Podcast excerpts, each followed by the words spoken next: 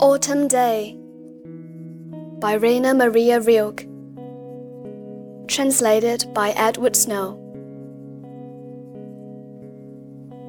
Lord, it is time. The summer was immense.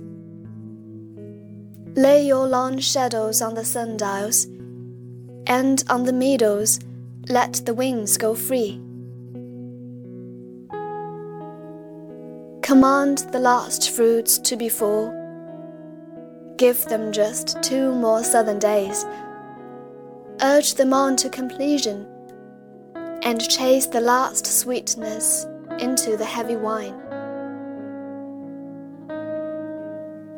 Who has no house now will never build one.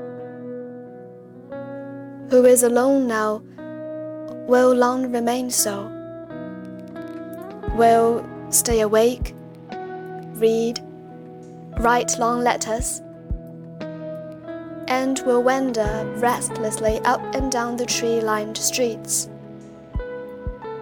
When the leaves are drifting,